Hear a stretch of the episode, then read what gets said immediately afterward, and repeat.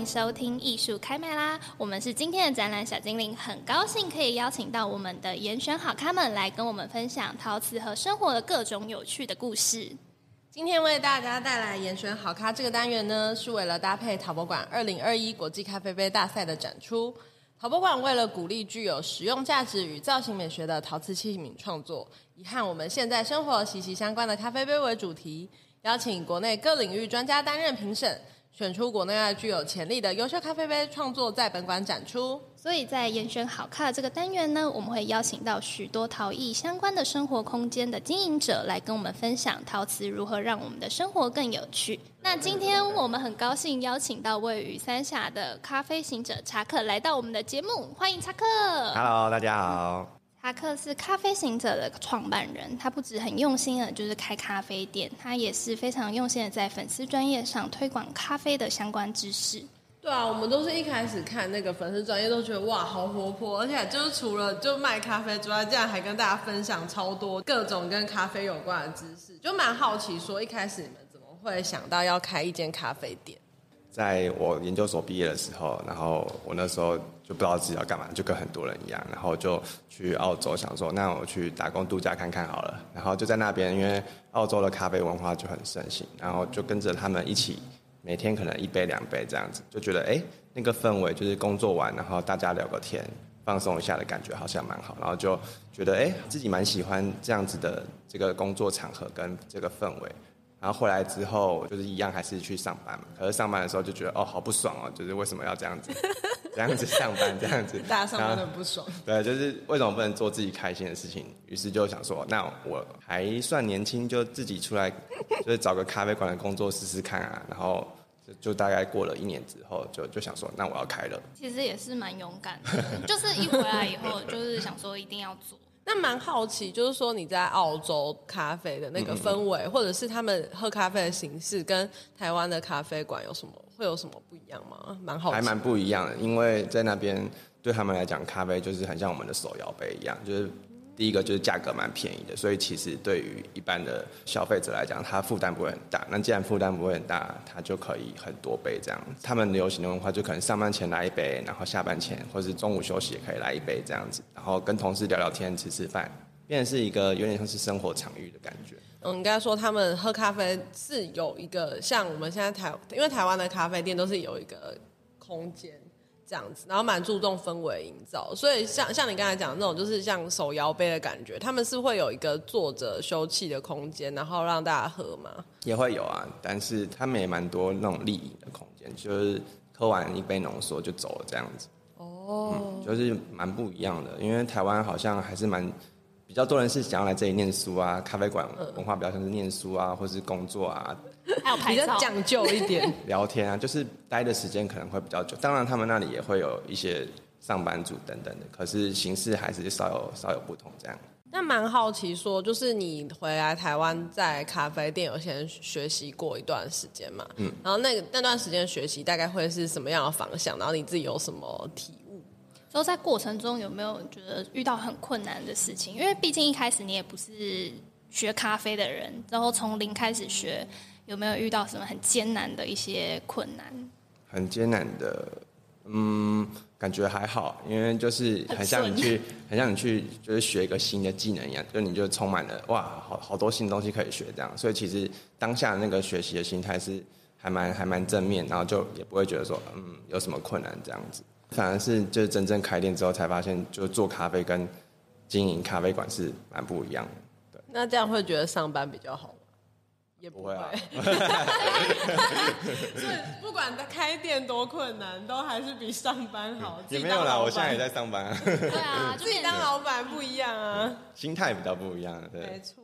哎，那蛮好奇，说你们的店名啊，叫做咖啡行者，应该是用什么概念来做这个命名？然后希望带给大家什么样的感觉？这个名字想了还蛮久的，然后主要是从英文开始，就是 Coffee Seeker。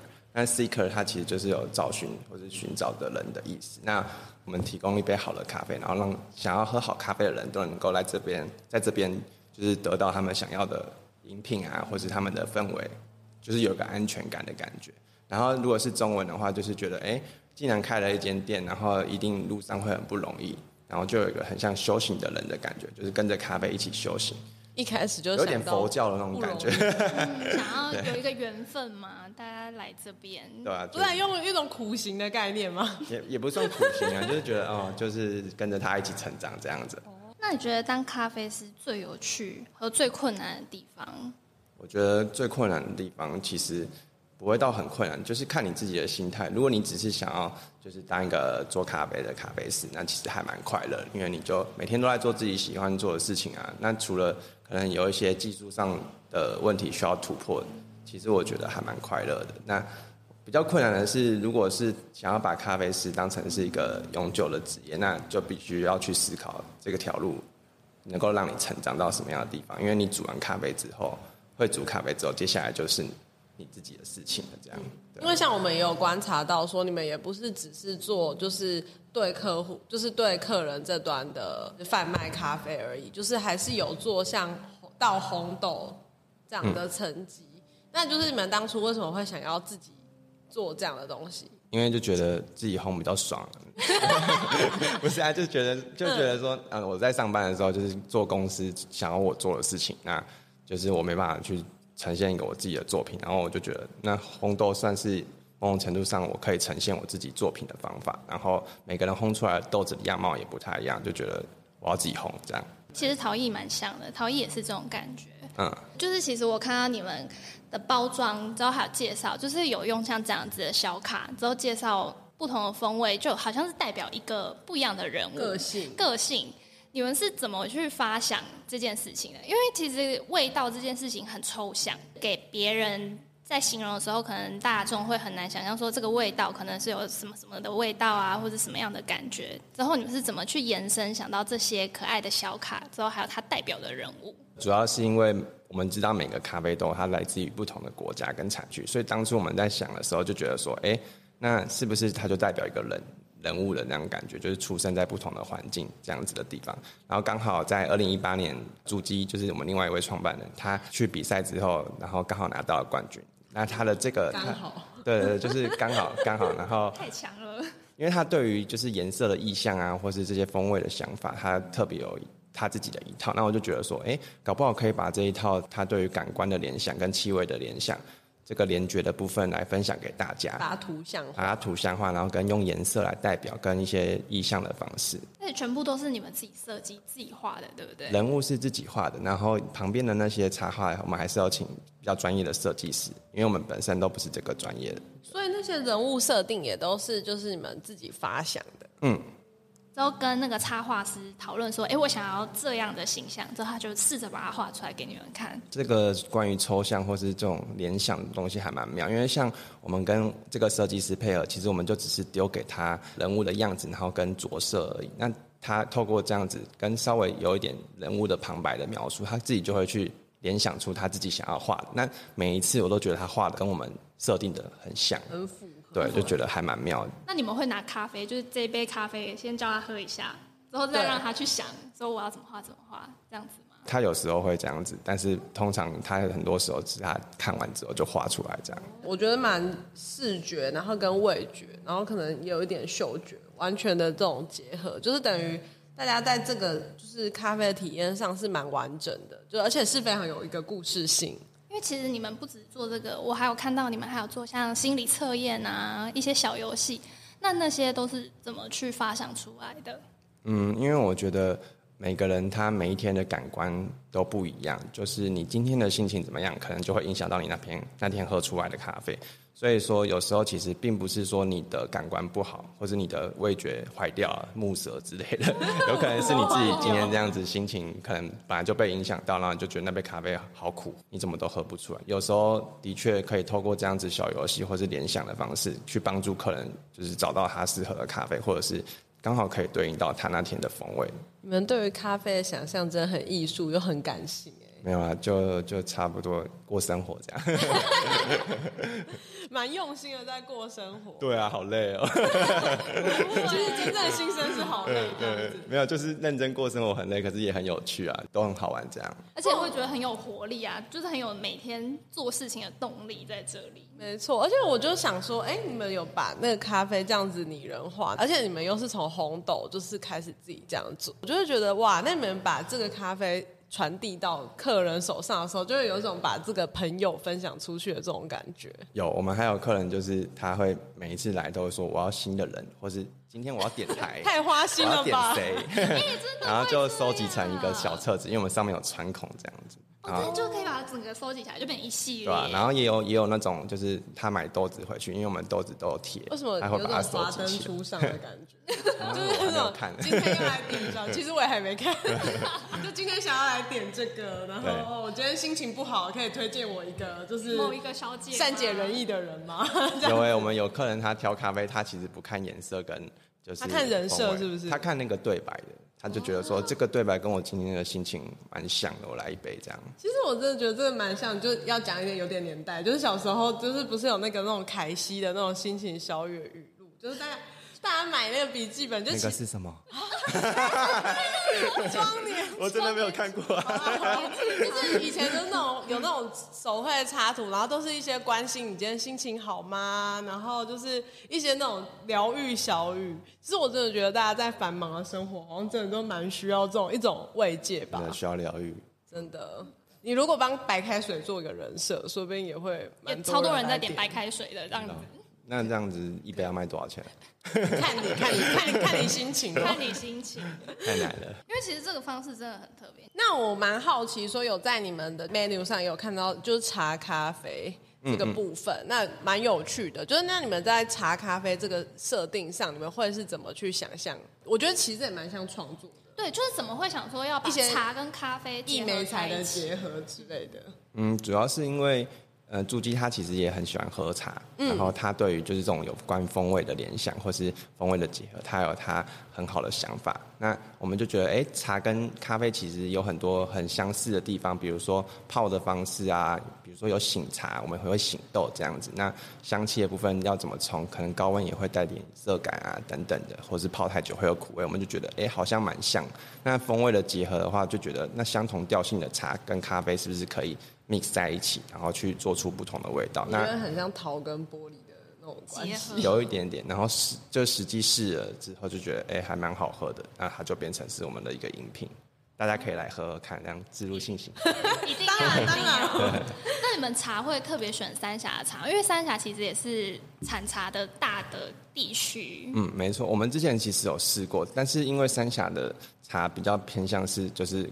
白茶类的碧螺春之类，就比较没有没有经过发酵。那其实那个味道跟咖啡会稍微有点，我们自己是没有试的很好。然后再来是它的茶茶球的状况，因为我们毕竟还是要去透过磨豆机去研磨。可是可能研磨的过程中，如果不是茶球，那它的研磨的状况不是会太好，比较造成萃取不均匀的情况产生。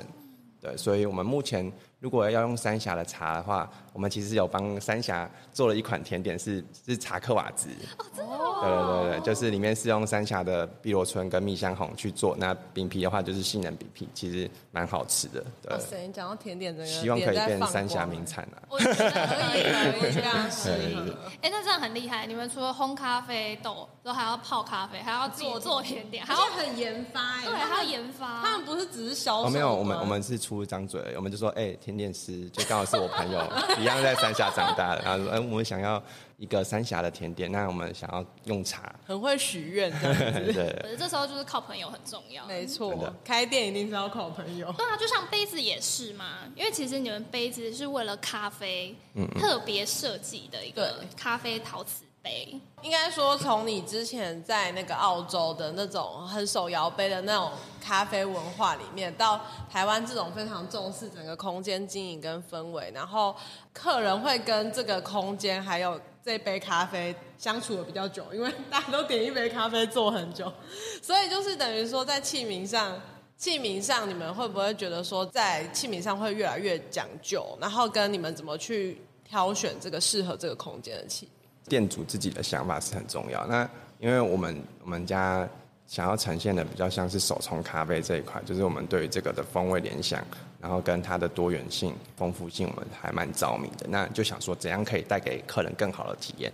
然后，尤其是我发现，在台湾其实蛮多人其实喜欢喝呃手冲咖啡，相较于国外就是比较偏奶咖、有奶饮品的部分。那我就觉得这块可以，我们可以做得更好。然后我们就去找杯子，找一些哎适合你入口的杯型啊，等等等的这样子，然后就才有这个杯子的创作。那在这个过程中，你们大概试了几种杯子？嗯，其实很多种，可能有可能有七八种之类的。对，就是因为我们有请朋友做，然后朋友自己他就做了大概五六种以上，然后我们也有去像英哥啊、英哥老街啊等等的去找杯子。正常说在。身在三峡，应该用三峡茶，还有莺歌的头，才是合理的事情。所以你怎么去相中哪些杯子是适合的咖啡？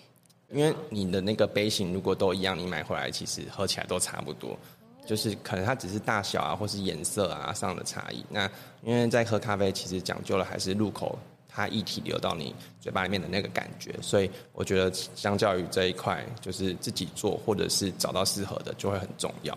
所以在材质上，你们会有什么？就是比如说，你认为最适合咖啡的？对啊，就是当初选陶瓷，怎么会没有想说，哎，选玻璃杯啊，还是其他的杯子这样？嗯，主要是我觉得陶瓷握在手里的质感比较好一点，然后重量也比较重。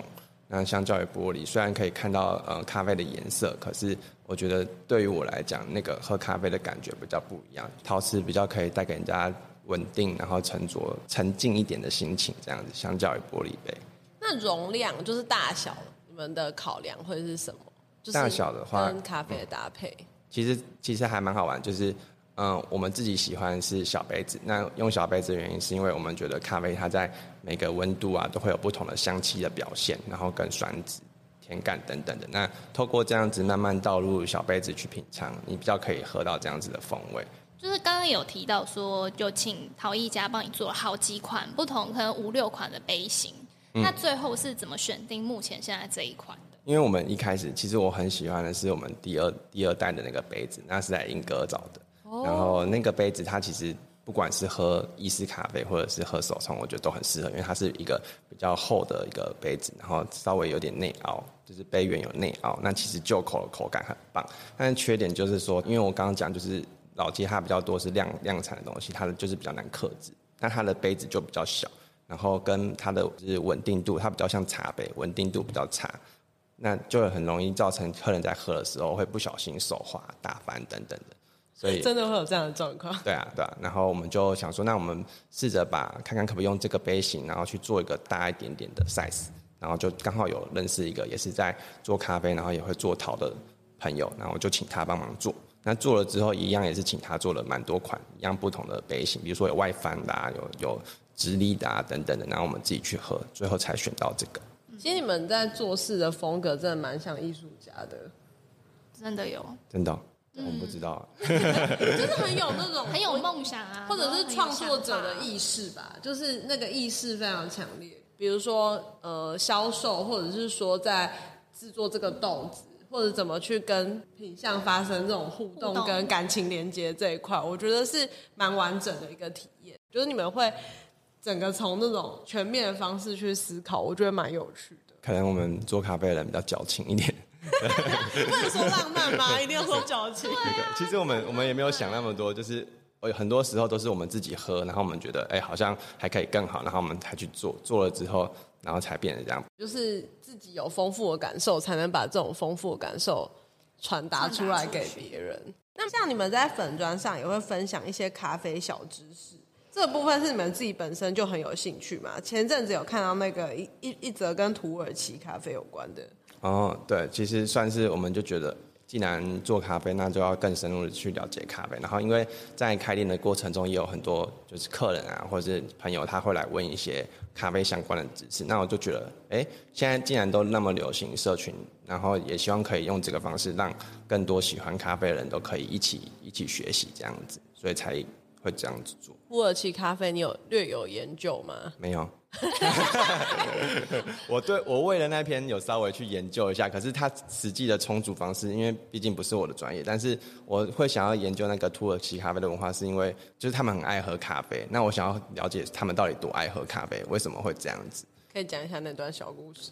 咖啡它真正很流行是在就是欧美的地方嘛，那在很久以前的土耳其，它其实对于咖啡的需求量就很大，然后就像法国人喝红酒的感觉一样，就是他们家一定要有很多很多的咖啡。当时候就是有一对夫妻，他们很常吵架，那吵架的原因就是因为妻子觉得老公泡的咖啡超难喝，我，我差点要讲脏话，觉得就是就是很不好喝，帮你消音，对。就是不太好喝这样，然后或者是就是她觉得喝的很不够不爽这样，那她丈夫就觉得哦很累啊，因为其实咖啡也算是不是说日常的那种饮品，它也有点像是奢侈品，其实买下来或者是好喝的咖啡还蛮贵的，然后她就丈夫就其实也不太高兴，这样子就导致夫妻里面有一些隔阂，对失和，妻子就觉得我一定要咖啡配什么样的甜点这样，然后于是妻子在不爽的情况底下就告上法院说我要离婚，然后结果没想到那个。大家都以为不会成功，或这样，法官最后是判同意，然后就变成是衍生出是一种文化，是当时的土耳其，其实如果你老公或是伴侣煮咖啡不好喝，是可以离婚的。嗯，我觉得其实在这个故事里面，感觉就是咖啡是一种对生活品质的重视，所以他感觉应该就是有种。但没有达到我的生活品质，所以就是这段婚姻我真的维持不下去。我没有办法跟你走下去。对，因为咖啡不好喝。土耳其咖啡我自己比较有印象，是我们像我们那个陶博馆后面有那个国际驻村中心，然后疫情开始前，我们就是都会有一些国际艺术家、国际陶艺家来后面驻村。然后其实以前对会有土耳其的艺术家，然后他真的我印象蛮深刻，他是自己带一组。非常鲜艳彩色花纹的那种咖啡杯，他们泡的方式是比较像是有那种渣的，他们还蛮神奇，他们是就是渣都直接冲水，之后就渣就留在那个杯子里面。对啊对啊，他们。然后他们会喝完之后，他们就会摇一摇，然后就是用盘子这样子盖下来，下来然后呢，他们就会看那个咖啡渣的纹纹路，然后就帮你占卜今天的运势。可能那个那个那对夫妻也是占卜到他们会离婚，有可能，有可能。整 个打开看哦，不行，我一定要离婚，嗯，不行，没有未来，你冲的咖啡还是不好。就我觉得应该说各国的咖啡文化都还算蛮有趣的，然后我觉得台湾感觉也有渐渐发展出自己喝咖啡的模式这样子。嗯、澳洲有这样像这样的土耳其。跟土耳其这种很相像特殊的咖啡文化吗？还是哎、欸，其实有哎、欸啊，真的吗、嗯？像他们会流行，比如说较不常见的品相，像是 Magic 卡或者 Piccolo，那其实是跟他们的品饮文化有关系，因为他们会很喜欢喝咖啡。可是有时候你知道，喝一大杯，可能像星巴克那种十二盎司的拿铁真的是不行啊，母汤啊。然后，所以所以他们就研发出了一种，就是研究出一种，就是我很喜欢喝咖啡，我就是觉得那个味道很棒，可是我只想要一点点。所以他们的那种 Piccolo 就是很小。杯就是大概一百二十 ml 这样子，五盎司这样，每天都可能来个两三杯，加起来可能才十五盎司等等的。那你有为了喝咖啡，就是可能去各地旅行，寻找就是咖啡之旅这样子吗？那时候其实还没有到意识到自己其实那么喜欢咖啡，然后意识到之后会开咖啡店，也是就是有一个想象，但是就只是过生活的那种感觉，就是生活下班然后会去。当你从另一个城市到另外一个城市，是会去喝，可是不会说像开店之后，可能是为了找一间咖啡店，然后去那里旅行。变成是我们看展览一样。对对对，以前会，以前是很轻松的看展览，然后现在是为了一些工作需求。但其实我觉得那个也不算是工作需求，有点像是兴趣。对，他已经会想去看别人是怎么做的，或是喝喝看，他已经融入你的生活了，就是你不会把它说哦，我今天要去一个咖啡馆。喝看好累哦，有那种感觉，对吧？那现在是正值疫情底下，等之后如果解封还是可以出国玩的时候，你会想要去第一个去哪一个国家喝咖啡吗？嗯，可能会想要去日本或是德国。也没有特别想，就是想去玩，然后顺便喝一下。还是想去玩，主要还是要玩啦。还蛮也蛮好奇日本人怎么喝咖啡，对他们印象好像都是喝茶。对我也是对他们。其实他们的咖啡用量也很大，对，就是比台湾包大个两三倍以上。因为还蛮多的耶。嗯嗯。可以去研究日本有没有什么特殊文化。对啊，因为其实我觉得像你这样分享，我就觉得好像各地都有不同的。故事使用咖啡的方式，然后大家的需求也不一样。因为像我记得意大利是不是就很喜欢喝 espresso？对啊，对啊，嗯，他们就是专喝。那时候他们就觉得他们的 espresso 是最厉害的，这样。有我有听过，他们为这个很骄傲。我们这次的那个咖啡大赛有一个创作者，他是他的杯子是很像小刺猬，然后他的容量大概比你现在这个咖啡杯更小，嗯、就是只有一口而已。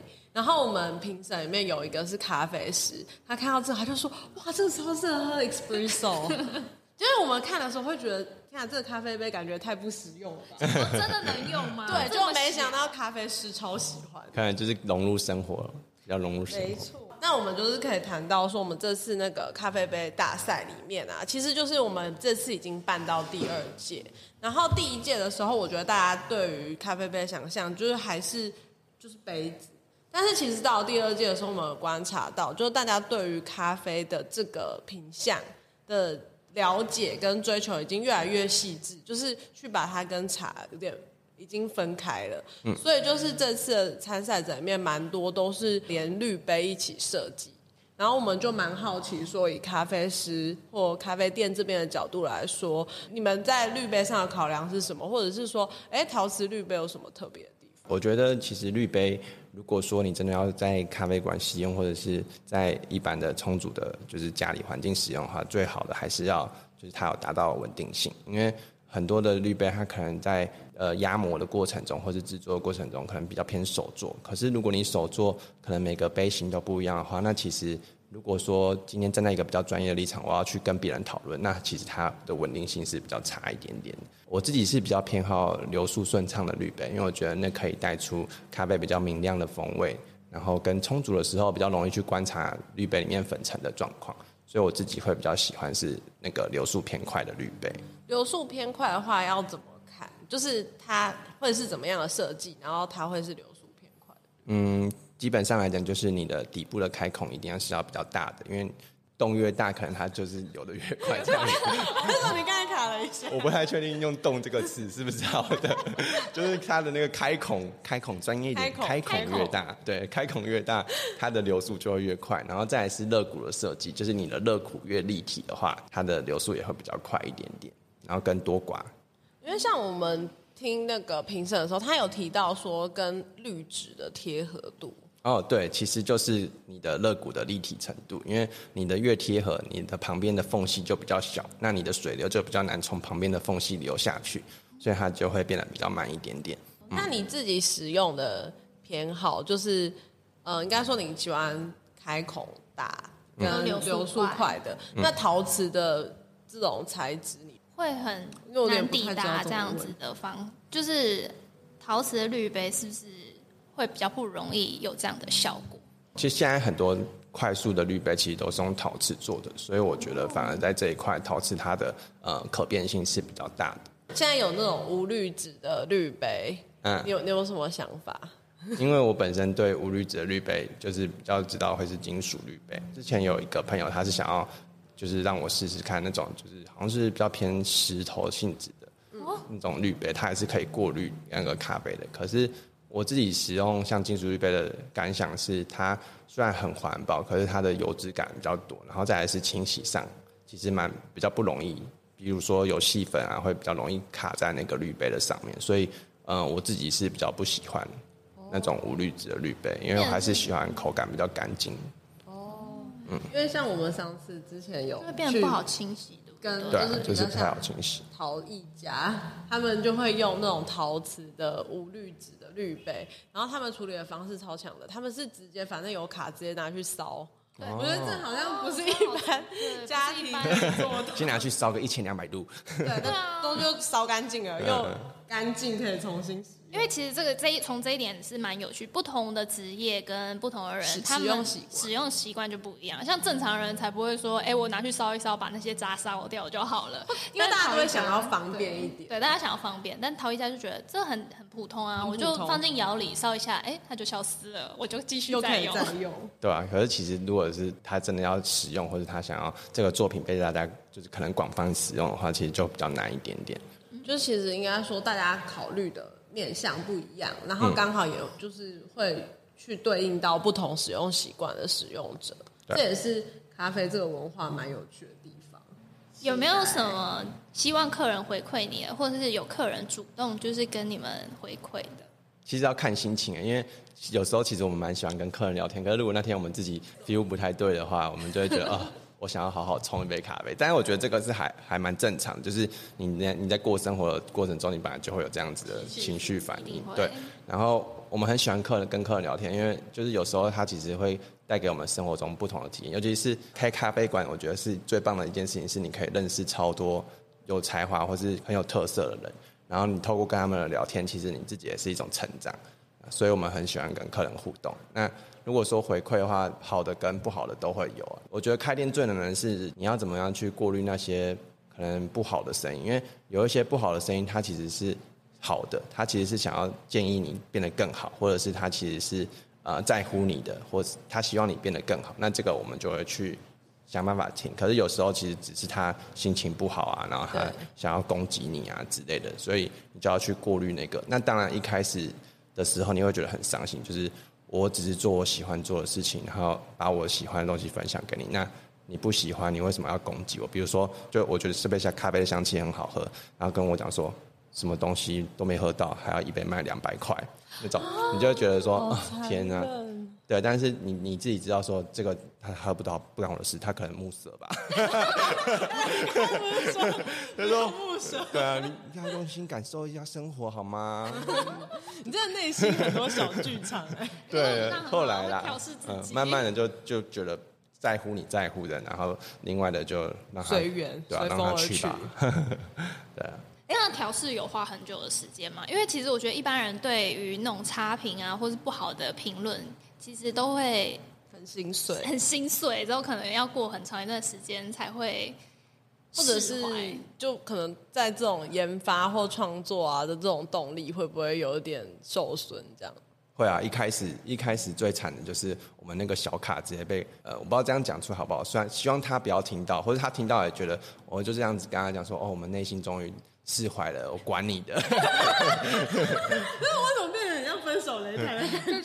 不是，就是我们，我记得我们在刚开店的时候，因为我们刚开店其实就有这个小卡了，因为他就是从我们开店一起，然后那时候品牌识别，对，那时候我们我们就是喜欢这样子分享这样的感官给他，可是他可能在他的拼音里面就觉得，我就只是来喝咖啡而已，然后他当下也不是说故意讲那个的话，他就只是很直觉的反映出来，他就说喝咖啡就喝咖啡，那么麻烦干嘛？然后当下听到当然会觉得很难过啊，就觉得哦。好吧，那就。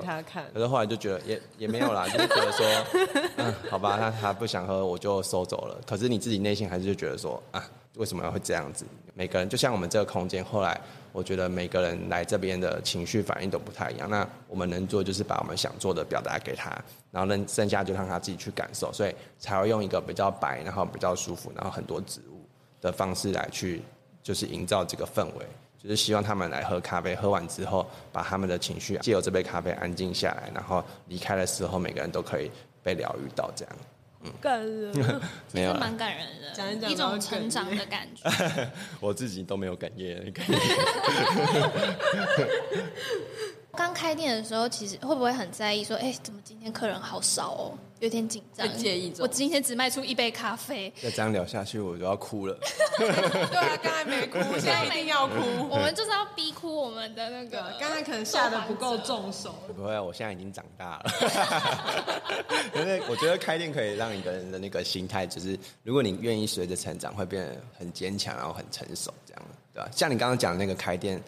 然后一整天只卖一杯，我们我们有遇过不止一次，对吧？因为这个地方它毕竟是属于不是商业区，它就是纯住宅区。那一开始其实我们很单纯，就是我们就想开咖啡店，然后其实也没有做太多功课，就觉得这个转角好漂亮，然后我们就把它租下来。可是其实我们没有很认真去计算那些人流，结果没想到大家。礼拜一到礼拜五都去上班了，然后就都没有人了。你以为大家跟你一样都不想上班？对，我以为大家都是会想要来咖啡店上班，结果没想到他们都是礼拜六日来上班，平日还是要进办公室这样。这样会不会很紧张？想说天哪，我开店就是第一个开店，其实蛮应该说它就是跟浪漫的关联，就是说立刻要考虑到很务实的成本啊。对，没错，就是你开了之后才发现这个爆干难的。对啊，一一天卖一杯，你你这样子，你一天一个月可能连房租都缴不起。所以你就会觉得压力其实很大。然后可是因为这是你很想做的事情，当然就会去去找方法去解决。所以就是我们就是这样一路走来，然后慢慢的才会看到现在的呃更完整的我们，比如说像是 IG 啊，或是实实际上的体验啊等等的。对，我们也是在进步。因为我觉得你们线上活动真的超热络，因为其实我本来也不太知道这个位置到底在哪边，就即使我们两个都是三峡，三峡，我们是百慕达三峡，因为我们有客人有一天来，然后就跟我讲说，哎、欸，你知道我们那时候我那时候走来是。迷路不小心走来的嘛，然后说你们开这里谁会走来？对，我们是真的觉得你们的介绍还有那个咖啡看起来超级。然后那我可以自入行销一下我们的地址吗？我们在三峡北大特区里面，然后是比较偏后段的，地址是树林区，不是三峡。OK OK，没问题。那我们就概念上，概念上是，就算你讲的地址，搞不好大家还又被找。呃，对啊，天哪，可以直接搜寻咖啡行者吗？拜托，确定搜寻得到吗？因为我们真的是看了网站之后，然后很被吸引，然后特别找你们的店到。我跟你讲，我自己我自己那个后来。查都超悲惨的。我有一个朋友跟我讲说，我在三峡，我搜寻三峡咖啡店，没有你们的名字，然后搜寻树林咖啡店，也没有你们的名字。被两边排，直接被排。对啊，我们就是完全被排除，因为我们都不是在最中心的位置，然后 Google 可能就比较找不到。而且有在交界吧？有点对，这是交界处，好悲伤哦。如果想要开店，记得千万不要选这种地方，好吗？